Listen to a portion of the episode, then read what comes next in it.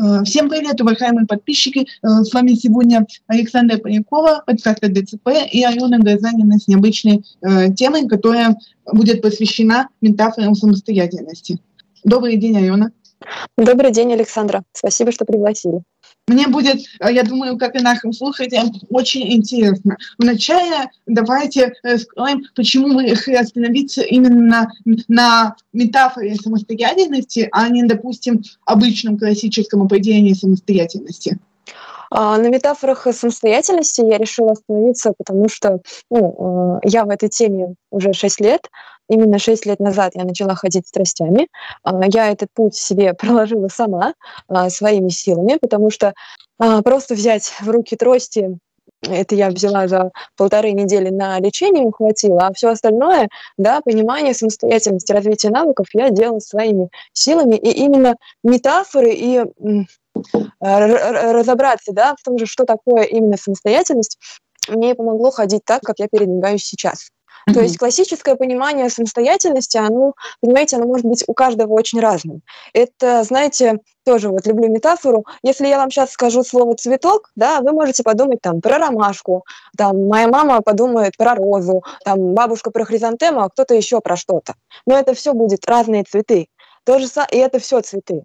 То же самое можно сказать и о самостоятельности. Если мы сейчас спросим, что такое самостоятельность у разных людей, мы получим разные ответы. Ну, и в филологическом словаре оно тоже, да, будет. Я же здесь говорю про метафоры самостоятельности, прежде всего, а, что это ни, ни, никак не связано, да, как бы, как я передвигаюсь. Это скорее про внутреннюю взрослость и про умение принимать решения. И, на мой взгляд, за вот эти шесть лет самостоятельной ходьбы, да, шесть лет своей самостоятельности, я делаю вывод, что это важнее того, как бы, ну, каким именно образом я передвигаюсь. Угу. А скажите, пожалуйста, какие, например, метафоры для вас самые значимые оказались, с чем вы сравниваете самостоятельность конкретно и почему э, другие образы не сработали? Для меня самостоятельность, как я уже сказала, это прежде всего э, способность самостоятельно принимать решения, координировать свой день, да, выстраивать график дня, вот э, это даже ну, не метафора такое, да, а определение больше. То есть, когда я понимаю, что я сама распоряжаюсь, да, своим временем, да, там, своими деньгами, когда я сама решаю, с кем мне взаимодействовать, что элементарно надеть, а, да, я тогда для меня ну, есть вот этот вот ну, наличие самостоятельности. И, конечно, как только я сама решаю, что мне надеть, когда с кем встречаться, куда идти и так далее, конечно, это расширяет и мою а, ну, свободу перемещения. Тогда я, получается, буду не привязана привязано к тому, опять же, а, там, как я передвигаюсь, а у меня будет, опять же, вариативность выбора. Я могу прийти на встречу, там, не знаю, с ходунками, с одной тростью или с подругой, и ну, вопрос а, именно свободы передвижения, он будет решен. То есть у меня есть несколько вариантов, а, как себе эту свободу перемещения обеспечить. Угу. А как вы пришли к такому интересному пониманию? Потому что я знаю, что много людей есть, которые уходят, например, только с одним видом ходунков и не могут при этом ходить э, с костылями. А, я как я к этому пришла, я к этому шла постепенно. Просто я поняла, что себе важно давать выбор. А это, знаете, как, опять же, в метафоре детского сада и детей. Если мы, например, знаем, что на улице ну, уже так начинает холодать, и ребенку нужно надеть кофту, ну, чтобы он там не замерз, то мы знаем, да, ребенку нужно надеть кофту. Но, как правило, если это ну, такая среднестатистическая семья, и даже ну, независимо, там, нормотипичный ребенок или нет, а, мама ему такая, вот, одевай там, Петенька, вот эту кофточку. Ну, мама так сказала, Петенька ее взял, надел. А я же говорю о том, что вот эта вариативность, она как вырабатывается? Я объявляю ребенку, да, условно, что на улице холодно, поэтому нужно одеть кофту. Но я не настаиваю на том, чтобы он надевал именно ту серую кофту, про которую говорю я. Я ему говорю, нужно надеть кофту, вот у тебя есть там рыжая, серая, синяя, какую ты хочешь. А, да, и также я обращаюсь с собой. Когда я смотрю, там, не знаю, на погодные условия, или я понимаю, что если я сейчас сяду в коляску, а, то я смогу попробовать там, ну, какой-то новый вид спорта, какие-то новые ощущения, тогда я себе предлагаю. Вот есть, ну, вот эта вот данность, да, условия, как бы как ты хочешь ее выполнить. И тогда получается вот эта вариативность. Угу. Как интересно. Слушайте, я сейчас пришла к такой гипотезе. Вот есть человек, который полностью самостоятельный в быту, то есть такие моменты он сам ходит в туалет, одевается, там, обувается и прочее. Но, допустим, очень сильно зависит от мнения других, например, от мнения своей семьи, и получается по вашей классификации у него мало свободы выбора, поэтому его нельзя назвать самостоятельным. Ну да, для меня понятие самостоятельности это гораздо шире, чем вопрос самообслуживания. Хотя, конечно, а, самостоятельность, она и начинается с вопросов самообслуживания. У меня, например, это как было, да, а, я самостоятельно, да, принимать душ а, начала в 13 лет. Ну, я имею в виду, да, когда я уже там полностью сама залазила в ванну и сама принимала душ. Но опять же, либо здесь я могу идти там на поводу и делать так, как мне говорила мама, ну и там мыться именно определенным гелем, например, и так далее. А могу себе предложить, вот есть такой гель, такой гель и такой. Это опять же, какой именно я хочу. То есть есть разные конфликтные ситуации вроде тех, а кто ты не прислушивался к Тахам, а мы лучше знаем, а мы тебе советуем, а ты там, э, ну короче, в общем, порой, почему я говорю, такие самостоятельные попытки, даже там выбрать себе гей для духа, они вызывают осуждение, потому что есть мнение у родителей, что мы не особо в чем-то разбираемся, чтобы сами э, осознать, что нам нужно. А, ну, конечно, у меня были а, ну, такие моменты притирок, и, ну, они до сих пор в каких-то моментах остаются, но мы с моими близкими этот момент преодолели, потому что, ну, понимаете, мне жить в этом теле. В 2019 году, когда я впервые поехала одна э, в Пензу, э, в квартал Луи. Это была моя первая самостоятельная поездка, стажировка такая. Вы там а, я... А? Это же интернет? Нет, я там была на стажировке. Это место, где ну, для ребят с инвалидностью э, отказников да, или э, жителей ПНИ э, созданы все условия для самостоятельной жизни. Причем они созданы а, и для тех, кто пожизненно нуждается в сопровождаемом проживании, и для тех, кто ну, и физически, и морально сможет жить отдельно, самостоятельно в, в оборудованном пространстве. Когда я в этот квартал Луи поехала, я над собой э, долго э, смеялась, э, когда мне предстояло разбирать сумку. И я, правда, честно, я целый час, разбирая сумку, не могла э, понять, куда же мне положить дождевик. А, по поводу того, как а, преодолеть а, с близкими, да, я не, не, не отвергала там идеи сразу, я не настаивала резко, что нет, вот теперь я буду только сама это делать.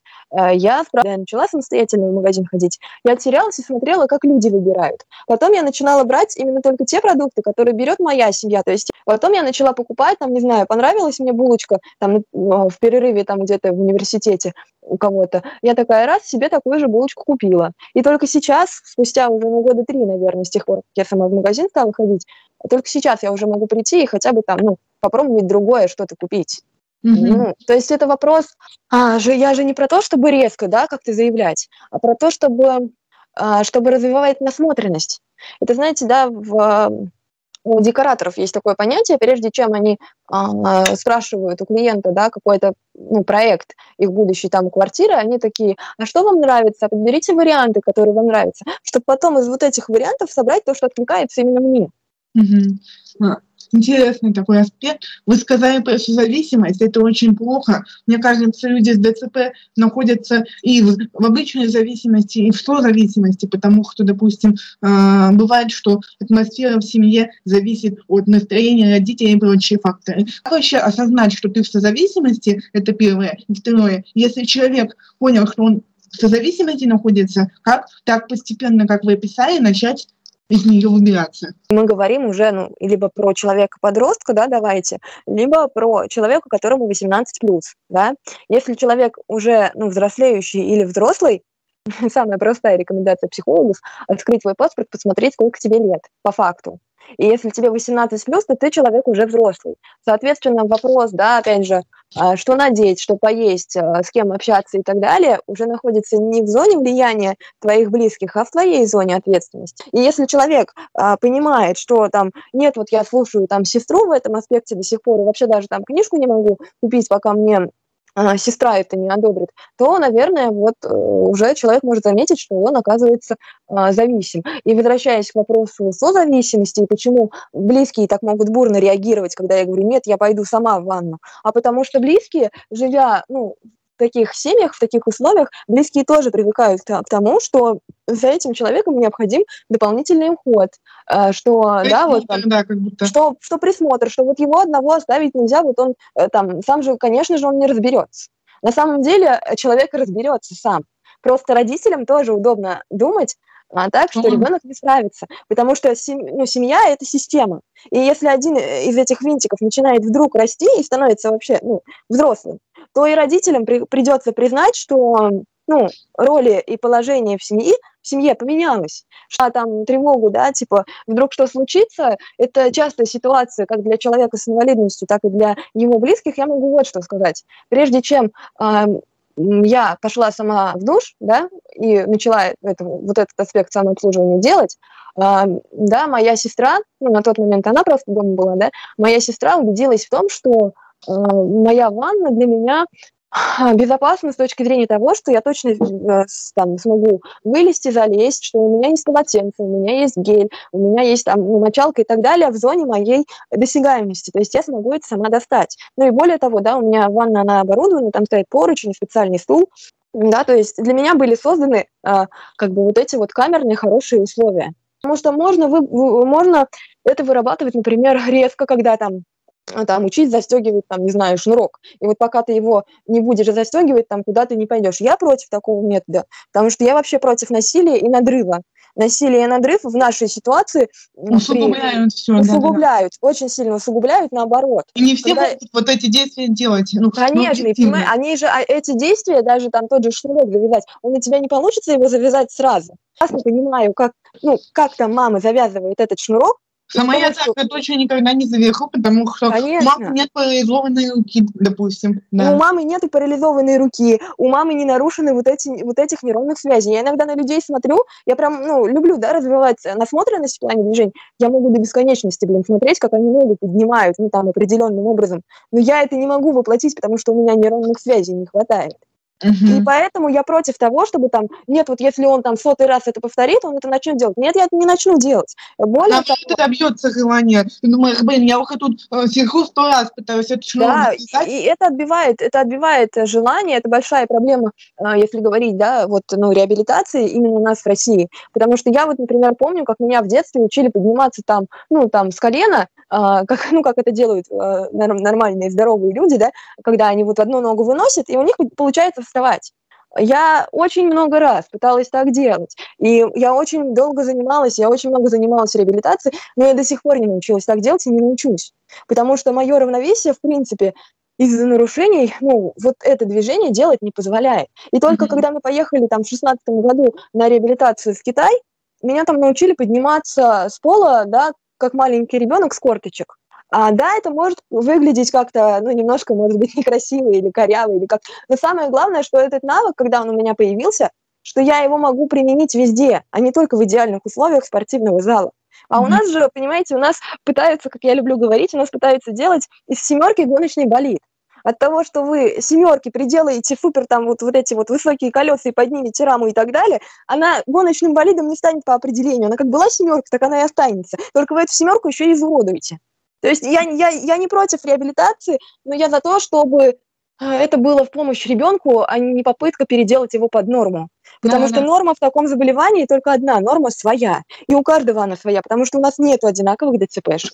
Ну, я согласна с этим. А вы верите в теориях, что, ну, это скорее не теория, а закономерность о том, что если у человека тяжелее формы ДЦП, то самостоятельность он обретает тяжелее. При ДЦП, да, человек не знает до конца своих возможностей. Опять же, по причине ну, не, недоразви, недоразвитости вот этих вот нейронных связей. А что в этом случае делать? Ну, знаете, как, ну, если вам не, не, не нужно стоять, если в ваших первоначальных э, настройках это не заложено, тогда как бы зачем вам это знать? А, ну, сейчас вот я думаю, на, на какой метафоре э, привести. Ну, не знаю, если ты все время, там, не знаю, привык резать болгаркой, зачем тебе уметь резать топором? ну, грубо говоря. Э, да, я, например, тоже, я не могу ходить, например, на каблуках. Ни на каких вообще. На ну, любой, да. Вообще никак не могу. Нагрузку а, на спину и, и, да? и я не пойму, да, я не пойму этих ощущений. Наверное, я не знаю, может, когда-то мне получится, но пока не получается. Но как бы зачем мне думать, как на каблуках? Я могу себе это представить, я могу вообразить, смотря на человека. Но если у меня этого не заложено, то я просто об этом не задумываюсь. Ну почему ты не хочешь э, встать? Я говорю, да я не хочу, я не могу. К сожалению, когда э, ну, речь заходит о, о реабилитациях, у нас почему-то врачи думают, что они больше знают, а, да, как, э, ну, как тело работает. Да. А на самом деле а, больше всех знаю, как работает мое тело, только я, опять же, потому что я в нем живу 24 на 7. Ну да, и, но ко мне а... не прислушиваются, потому что я пятилетний ребенок. А вместо... Да, потому что ты маленький ребенок, и что ты понимаешь? Мне, я это очень прекрасно я сама Ты просто вредничаешь, они говорят. И еще так обидно, когда ты стоишь на, ну, на, на этом поручне, и они говорят, вот, Сахаренька, отпусти, пожалуйста, ручку. Вот, видишь, смотри, как мальчик отпускает. Я наблюдаю за мальчиком и понимаю, что он просто спокойно отпускает руку и стоит. Ну, без ну, у него другое равновесие. Да. Это другой мальчик. А когда я отпускаю руку, я думаю, ну все, сейчас я сама себе нос что-то по-любому случится, и его посмотри, я уже на полу хорошо там везде маты. Ну, э, вот, вы... а по поводу здесь, да, по поводу, если я подумала, что сейчас упаду и упала через 5 секунд, это да, это у нас действительно есть такая уникальная способность этого тела, скажем так, э, с небольшим сарказмом, а, потому что если я себе скажу там, лишь бы сейчас не упасть, э, да, то через Точно 2 секунды упадем. я упаду. Не пытаюсь, не пытаюсь не пытаюсь. Yeah, не пытаюсь жить так, как ты. Выбираю кроссы, не каблуки, неуклюже. Опять упаду. Там, где выгодно, я все возьму. Я в танцах, но то, что здесь провал. Мой первый трек чуть порвал. Говорю, так, стоять. Стоять. Если я себе задаю мысль стоять, то я действительно смогу устоять, даже если вдруг что-то пойдет не так. И, к сожалению, у нас же реабилитологи, ну вот конкретно у нас в России, они не заинтересованы, чтобы научить жить в этом теле. Они заинтересованы, чтобы сделать тебя нормальным. А ты и так нормальный для а себя. А ты и так нормальный для себя, да. И тяжелее. Э, и даже если у тебя состояние легче, то ты все равно не до конца поймешь другой человек, хоть у вас одинаковый диагноз. У нас, у нас может быть абсолютно одинаковый диагноз, и в документах прописано быть одно и то же, но... Одна форма, все одинаковое, да. Не, не, нету одинаковых ДЦПшек, у нас у каждого свое тело. И большая, да, ошибка, идущая и, и в э, семьи, и в реабилитологов, опять же, да, что нас все время учат сравнивать. Ну, посмотри на того мальчика, ну, подумай там, посмотри на, про того там дедушку. Ну, я какая нафиг разница? Раз, да. Про дедушку, про, про мальчика, я-то, как, как я была, я так и остаюсь, понимаете?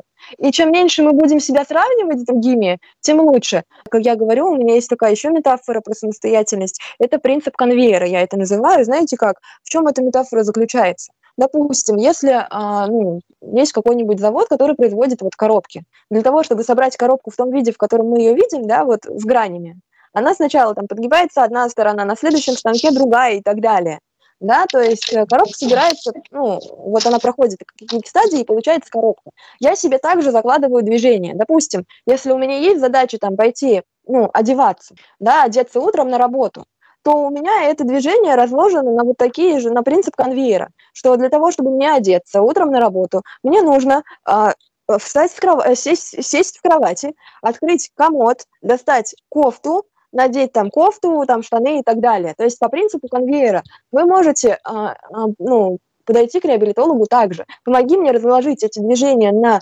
маленькие какие-то этапы, чтобы я тренировалась там сначала, ну, условно говоря, открывать комод или садиться, и постепенно, вот, да, отработав вот это движение по маленьким этапам, ну, начать это делать. Но только это нужно быть, опять же, внутренне очень, а, ну, каким-то, не знаю, зрелым человеком, чтобы чтобы и самому не сомневаться в том, что э, там не долбаться пытаясь сделать из себя норму, и чтобы смочь э, ну, донести до вот этих Человек, авторитетных людей э, свое мнение. В ДСР не хватает на всех, они вот идут по общей какой-то схеме, ну, общие ходунки, с которыми мы должны бы уметь ходить. А ты пришел в магазин и понял, что что-то эти ходунки не идут мне, а других тебе никто не предлагает. Да, и поэтому я ищу трости сама. Я тоже хожу с теми тростями, которые не прописаны в ВПР. Я покупаю их за свой счет в спортивном магазине. Нужно ориентироваться на свой комфорт. Это действительно так. И для человека с УВЗ э, вот этот свой комфорт определить сложно, потому что ему все время что-то говорят. Ему говорит, как делать мама, говорят, как делать врачи. А у него при этом не остается времени да, почувствовать вообще свое тело, себя, ну и, и осознать себя. То есть, ну, понимаете, опять же, нормальные дети, здоровые, они же вот в детском садике, они там могут там, играть, учиться, да, как-то взаимодействовать. А мы наблюдаем, да-да. А, а нас что? Нас вот нас посадили сейчас вот в эту вот, ну там, песочницу. мама там решила, что там нам пора идти, или бабушка домой позвала, нас вот просто взяли, забрали, там переходили, потому что взрослым неудобно. Что, я, я, я сейчас что чувствую, как я сейчас сижу, удобно ли мне сейчас сидеть. Они позволят ориентироваться на себя, и уже в соответствии с этим ну, отследить какие-то вещи и понимать, например, что когда там я замечаю, что у меня нога приподнимается, значит мне сидеть неудобно.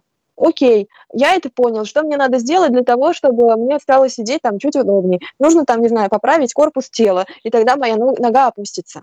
Для ну, того, чтобы что-то выработать, нужно сначала заметить вообще, как есть это у меня сейчас. Да, это такая осознанность. И причем да, вот... вырабатывать осознанность. Например, в том числе. Например, про чувства и про потребности, и про желания в контексте меня я могу сказать, но в контексте передвижения нет, не могу. Возможно, я очень мало двигаюсь в связи вот э, с такой формой, и мне реально тяжело э, понять, когда речь идет о передвижении, как мне легче, потому что любое передвижение по факту непростым является, и у меня такое обобщение здесь происходит. Думаю, как выделить какое передвижение простое, какое нет, когда они все в моем подсознании как сложные выглядят. Да, я согласна с тем, что когда вот есть вот эта малая вариативность, тогда действительно сложно определить, а что же такое там несложное передвижение. Именно поэтому э, лично я да, в развитии своей самостоятельности уделяю внимание тому, чтобы выводить себя из зоны комфорта. Ну, не знаю, допустим, вот, э, ну, берем квартиру, там человек копил-копил, смог купить а, квартиру. А, у него, допустим, нету пока денег там делать прям, ну, очень хороший ремонт, и он не может себе позволить там сейчас купить кровать. Он себе ставит хотя бы матрас. Ну, на матрасе приятнее спать, чем на, на полу, да. У человека появляется матрас а, в этой вот его квартире, там, не знаю, с голыми стенами. Проходит какое-то время, человек привыкает к тому, что у него есть своя вот эта вот квартира, свой матрас, и своя вот, ну, вот некий, хоть какой-то вот, ну, хоть какой-то из совсем не комфорта, да, комфорт. А потом, ну, допустим, у человека появляются деньги, он их как-то находит, как заработать или что-то еще, и у него появляется там возможность поклеить обои. И он сначала обалдевает от того, что, блин, обои на стенах есть. Он, у него, потому что у него в норме не прописано. Он не знает, что это, когда Он не знает, да, он не знает, что такое обои. А еще больше он обалдевает, когда у него вместо матраса появляется вдруг кровать. Ну, друзья ему там скинулись, подарили кровать. И вот он, бедняга, офигевает от того, что у него есть кровать, понимаете? Mm-hmm. И здесь сразу, если говорить, ну, там, про условный матрас и про условную кровать, вы же понимаете, что а, там, ну, условный матрас, это моя там раньше трехопорная трость. Моя нынешняя условная кровать – это мои нынешние там другие трости, совсем другие. Я не требовала от себя сразу, нет, вот иди сразу с этими тростями. Я себе уже показывала, вот ты можешь ходить вот с этой тростью, но ты как бы учти, что она там уже там летает э, там э, с лестницы, потому что мне уже неудобно с ней стало ходить, что рука устает и так далее. А можно еще и вот так. То есть я первое время я, приучила себя, условно говоря, спать и на, матра и на матрасе, и на кровати. У меня день был на матрасе, день был на кровати. Не mm-hmm. резко, ни в коем случае нельзя резко. А, Понятно. А, потому что это тоже реш лишение себя, ну, вот какого-то комфорта да. и безопасности. А, а знаете, какая метафора родилась? Когда вот поезжаешь, допустим, в на крещение в прорубь окунулся без подготовки, то можно замерзнуть сразу чуть не насмерть. А тот человек, который готовился к этому, он как бы нормально реагирует. То есть, да. как уход холодной воды на себя резко вылить, это, конечно, неприятно. Нет, я, я против резкости. Надо постепенно в бассейн ходить. Да. Но... Где-то в общественном месте. Я просто иногда несмотря что меня водят, умудрялась все равно упасть, типа, в подъезде, в кое еще где-то, и там хребеснул, короче. Мне кажется, тебе в этот момент так не страшно, как страшно тем людям, которые смотрят, как ты упал. Да, я очень с этим согласна. А, сначала боятся те, кто, ну, э, на глазах кого это произошло. Мне лично падать не страшно. А, потому что я падаю вообще молча. Я, я сама плохо понимаю, когда я уже полетела и почему это произошло. Э, если говорить про мои чувства в момент падения, я испытываю, я испытываю обиду от того, что я грохнулась. Да, мне ну, теперь придется успокаивать не только себя, а еще и тех других, понимаете? Да, да, да. Ну, потому что для ну, меня падение... Если нас учили правильно падать, там было такое, что вот, если вы падаете, то нужно успеть рекуперировать, чтобы не разнести себе голову. И опять, это то, что у меня не получалось, потому что я когда падаю, я, э, ну, типа, руки не подставляю. И получается так, э, либо спиной об асфальт ударяюсь, либо вниз лицо, вот как упадет. Не успеваю подставлять руки. И все думают, что у меня нет инстинкта самосохранения. Типа, когда я падаю... Есть, то... ты просто не всегда успеваешь это сделать. И все, да. А, При всем я... понимании. Да, я вот когда ухаю на зиме, допустим, и э, трахнулась спиной об асфальт, что там синяк, у меня в воображении я еще до сих пор стою.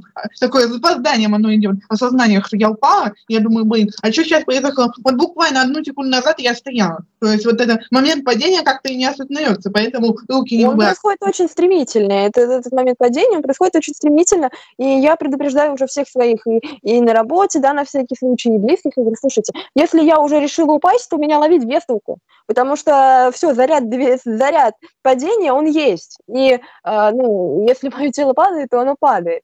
И я еще здесь важно отметить, что если происходит падение, у нас же как? Меня люди мне говорят, ой, да ладно, я тебя поймаю. Я говорю, угу, сейчас. Нет, нет. Это, это все это... И мне им еще приходится объяснять, что меня нельзя сразу резко дергать.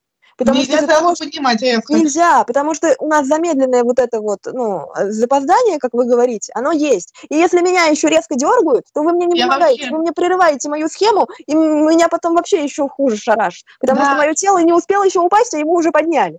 Я вообще тогда побояться на асфальте, только потом я пойму, что да, что-то не то случилось. Да, да. Нет, я быстро понимаю, что я упала, я запрещаю себя сразу поднимать. Потому что потом это выливается в очень сложную ситуацию. И да. чем старше я сейчас становлюсь, тем вот, вот каждое падение, оно вот имеет вот этот вот шлейф. Ага. И вот этот, э, этот шлейф, его гасить гораздо сложнее. Да, а, а для окружающих кажется, что ты просто такой упал. И... Да, а, а окружающим, ой, надо, надо быстро... Он не встает, да. Нет, нет, нет. Если я упала и, и лежу, это не значит, что там мне плохо или там я не могу да, да, да. Я это делаю намеренно, я жду, пока у меня закончится вот этот вот шлейф, пока у меня пока тело я знаю, да, что дог, догонит, да, что мы упали, что нужно... Да, а еще такой есть прикол, что когда мы падаем, мы не кричим, я предполагаю, что это связано э, привычные ну, то есть, вот, например, я ударяюсь всегда спиной, и ну, это не новая для меня информация, потому что у меня и так спина болит. Вот я ударилась, ну, конечно, чуть-чуть побольнее, но все же так это э, в рамках привычного. И э, нету такого, что вот в момент падения мы прям начинаем от боя орать. А человек, когда падает, он ударяется, бой чувствует, кричит. А вот ДЦП я не слышу, что прям кричает. Нет, я, я тоже не кричу, но у меня есть немножко другое объяснение, почему так может происходить. Понимаете, а, а, у нас же как устроено? Мы, например, не можем, вот обычные люди, они, если они идут через дорогу, они могут идти через дорогу, параллельно смотреть в телефон и еще в, э, кружку в руке держать. У нас только это, одно действие. Это минимум три действия. А у нас одно действие. Соответственно, если я э, э, там хожу, да, то у меня сконцентрирован мозг на том, чтобы ходить. Если что-то, какой-то камешек или яма или что-то попадает в такое, из-за чего я падаю, у меня запускается процесс падения. И на то, чтобы закричать, а это другое действие уже, следующее, опять же, если из конвейера исходить, а, это следующее, и у меня не хватает на него внимания, потому что в моей системе произошел вообще сбой, сос, как компьютер, который завис. Все, компьютер завис. И я именно с этим ну, связываю, что вот я даже при всем понимании, что надо бы голос подать, я падаю молча. И близкий понимает, что там, что я упала, только потому, что произошел какой-то шарак, и это слышно ну, там, по, по движению в квартире, по, по какому-то да, там, Как будто стадо слонов решили всю посуду разбить.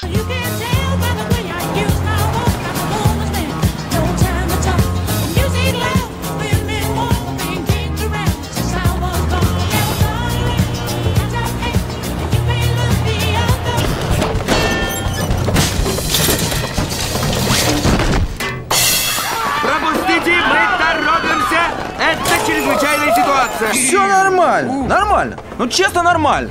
Нормально. Все нормально. Ой, блеск. Вы слышали, у Марти все нормально. А я-то боялся. Ой. Да как же ты мог, Марти? Я думал, мы друзья! Да что случилось? Эх, я была бы рада бесшумно упасть, чтобы на каждое падение мое никто не пробегал со скорой помощью. Ну, это часто бывает так, что реально какая-то атомная война звучит. Ну, у меня тоже был недавно забавный случай из падения. У меня сейчас идет такая внутренняя перестройка равновесия, поэтому а, те вещи, которые, ну, казалось бы, где у меня уже все отлажено, оно начинает сбоить. И поэтому недавно, вот прям, ну, не знаю, в августе я умудрилась упасть, открывая холодильник. Обычно это действие очень уже прям, ну, отрепетировано до автоматизма, мне об этом не надо думать. Я просто открываю холодильник спокойно, достаю там что-то, все. А тут я начала открывать холодильник, там полезла зачем-то, и, и что-то произошло в доли секунд, и я не смогла удержаться. Я поняла, что меня уже несет падать. Я попыталась себя еще удержать, потому что у меня потихонечку иногда это получается. Но я себя не смогла удержать. И я вот прям как стояла, как держала эту ручку холодильника, я так и полетела назад спиной, а это очень опасный падение, когда назад головой. И я еще такая думаю, сейчас мне надо аккуратно отпустить эту ручку, потому что иначе я очень сильно резко свалюсь.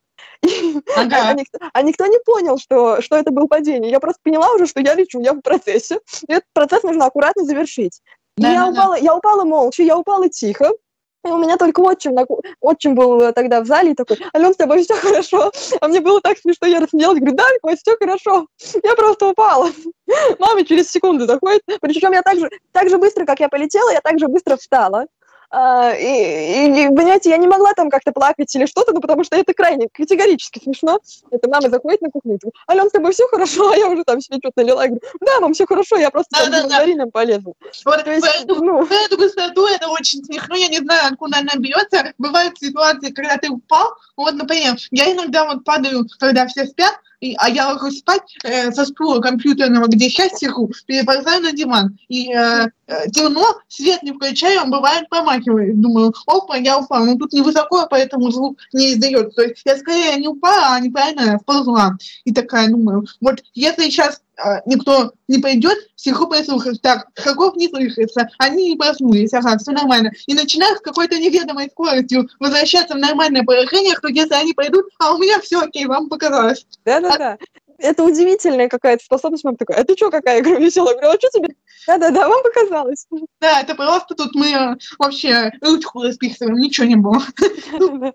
э, такие странные у нас особенности. И причем, когда тебе быстрая скорость нужна, типа, ты переходишь дорогу и думаешь, эх, неплохо бы побыстрее бы пойти, а Нету. Да, да, а, да, вот, вот, вот это да. Это прям, знаете мне, что в, этом, в этот момент помогает, вот, когда вы сказали вот сейчас, да, и быстрее бы переходить, я вообще снимаю для себя задачу о том, что надо быстрее переходить. Я просто иду, потому что если я думаю, что надо бы быстрее, это опять же усиливает мое вот это вот напряжение. Я просто знаю, что да, я, я начала переходить, я, я все равно перейду только с той скоростью, которая есть сейчас. И я уже замечала, что если я себе не ставлю вот этой вот, ну, гиперфокусировки, да, там, надо то быстрее, быстрее получается, да. То быстрее получается, потому что ты, ну, это же как, как компьютер, в котором открыто множество окон. Чем, э, знаете, если мы закроем все окна на компьютере, он заработает быстрее. Здесь то же самое. То есть я сконцентрирована только на том, что мне там, не знаю, нужно дорогу перейти а не на том, что нужно быстрее, водители ждут, мамы там что-то говорит и так далее. У меня этих мыслей в голове не стоит. Мой мозг занят только тем, как дорогу переходить. Угу. А поэтому, когда родители тебе на прогулке говорят, я вот почему на скутере стала ездить, что на скутере я хоть могу посмотреть на окружающий потому что вот это автоуправление, оно все равно позволяет хоть чуть-чуть расфокусироваться. А когда мы были, допустим, просто без скутера или даже на инвалидной коляске, на инвалидной коляске как-то все равно страшно ездить, хоть меня возят все равно ну, на это неудобно. Ну, как-то это нет. неудобно в наших условиях, да. да. Ну, знаете, это не Казань, где не надо думать, как идти, потому что там в этом плане все в порядке. Там идеальный просто ровный асфальт и идеально ровные бордюры. У нас в маленьких городах вообще это проблема. Там бывают асфальтные черви, которые поедают асфальт, и он просто вот такими волнами становится. Да, а и от машины это тоже все становится, ну, да. разные куски асфальта на дороге хата, все остальное сломано. Но я к чему говорю, вот, раньше, э, допустим, я могла в детстве немного ходить пешком, ну, на небольшие расстояния, такие вот за руку, потом перестала это. И мне говорят, а смотри, какой красивый закат, а смотри, какие там птички красивые. Я говорю, какой вообще закат? Я тут пытаюсь идти. То есть, когда мы идем, вот, э, и серьезно задумались, чтобы идти, мы реально не видим там, кто в какой одежде проехал, какой закат закат, не да, закат. мы не слышим этот мир, я понимаю, о чем вы говорите. У меня так было, когда я только начинала ходить вот с этой трехопорной тростью, перв, да, вот первые, первые года. Я выводила себя гулять в парк, и гуляла я часа полтора. Я проходила небольшое расстояние, и я не видела людей.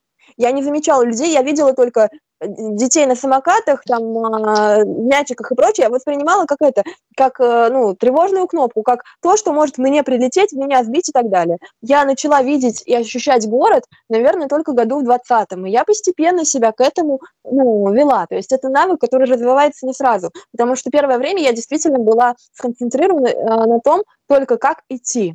То есть Да. у меня не возникало там ни про закат, ни про птичек, ни, ни, ни про вывески. Вообще, я просто была сконцентрирована на одном, на ногах и на асфальте. Все. Как выиграть вообще в эту прогулку? А это путается с безэмоциональностью. Но на самом деле у здоровых людей тоже такое есть. Вот когда человек права получает, обычные, водительские, то есть Да. он не может ехать и разговаривать одновременно. И он не может одновременно музыку слушать, вот первые полгода, допустим. Вот, Поэтому вот у нас то же самое, да. Это он то, потому что еще не со мной. поедет в машине такой, кто-то музыку включает, ой, он меня отвлекает, пожалуйста, уберите, давайте в тишине поедем и прочее. Просто что когда люди пугаются, что мы упали, мы сами начинаем пугаться за тех людей. То Ну да, у меня появляется вот эта дурацкая привычка э, их успокаивать. да, у меня все нормально, все окей, не важно, что там течет кровь из твоих Мне, ран, да, мне сначала нужно успокоить их, и только а потом... потом я- только вызывать кровь. Да, да, да. А, Потому что люди порой паникуют больше, чем ты. Они такие, ой, у тебя синяки, у тебя кто-то такой. Я А, знаете, что в этом случае? Я говорю такую метафору. Слушайте, говорю, для меня упасть точно так же, как для вас ехать и машину, ну, ко- колеса машины проколоть.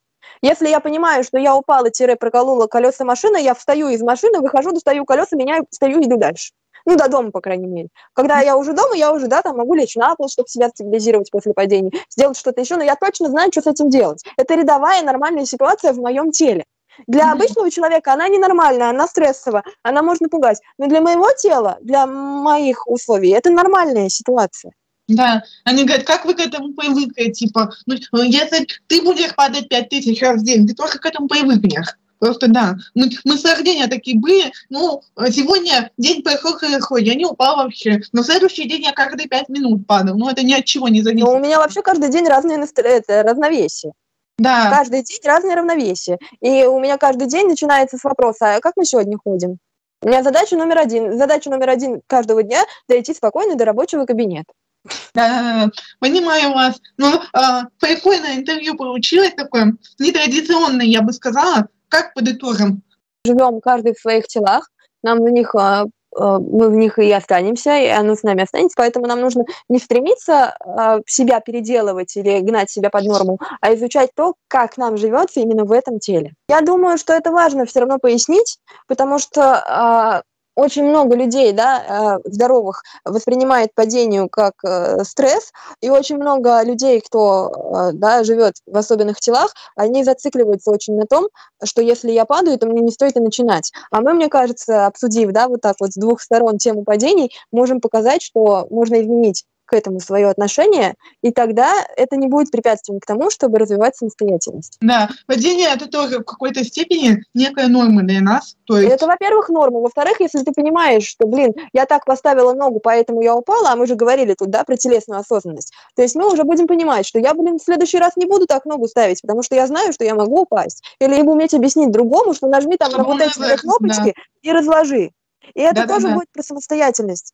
Понимаете? ну да, я, например, знаю такую особенность, что вот на инвалидной коляске подставка, которая для ног, она иногда отваливается, так получается, что, ну это нормально, ее можно просто назад поделать, там, ну, две такие педальки, да, условных. А люди, когда видят, что они отвалились, они думают, что о, коляска разломалась, как они теперь поедут домой.